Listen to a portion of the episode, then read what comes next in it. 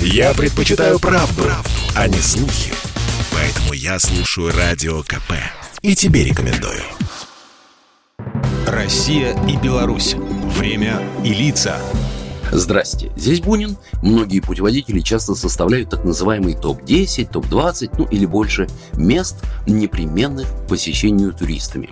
Наверное, целесообразно вспомнить, что же может войти в такой белорусский список – в первую очередь, конечно же, это Национальный историко-культурный музей-заповедник Несвиш. Это старинный городок в сотни километрах от Минска, известен далеко за пределами Беларуси. Здесь находится дворцово-парковый ансамбль из списка всемирного наследия ЮНЕСКо, резиденция могущественной династии Радзивиллов и другие уникальные памятники истории и архитектуры. В Полоцке стоит собор Софии Премудрости Божией, один из самых ранних православных храмов в Европе и первый каменный в Беларуси. Возведенный в начале XI века по распоряжению князя Всеслава Чародея, он олицетворял независимое и могущественное некогда Полоцкое княжество – в Гродненском районе есть Августовский канал, чудо инженерной мысли XIX века, искусственный водный путь, связавший Балтийское и Черное моря.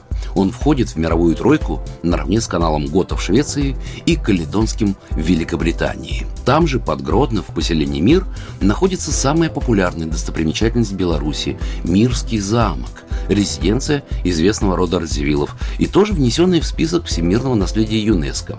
Она является выдающимся примером оборонительного зодчества 16-17 веков.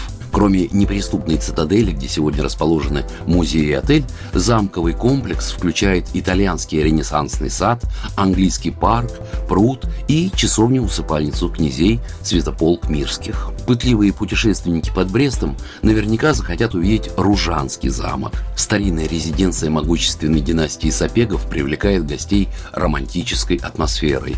В конце 18 века по заказу князя Александра саксонский архитектор Ян Самуэль Бекер превратил неприступную крепость в утонченный ансамбль с садами, парками и оранжереями.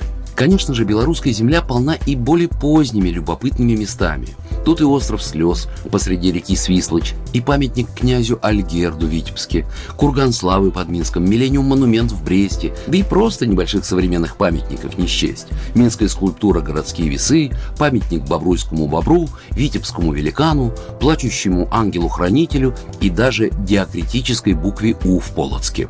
Так что соберетесь в Беларусь, найдите время, поищите в интернетах то, о чем я напомнил, а заодно наверняка сами много новых мест отыщете, которые будут не безинтересно увидеть своими глазами. Программа произведена по заказу телерадиовещательной организации Союзного государства. Россия и Беларусь. Время и лица.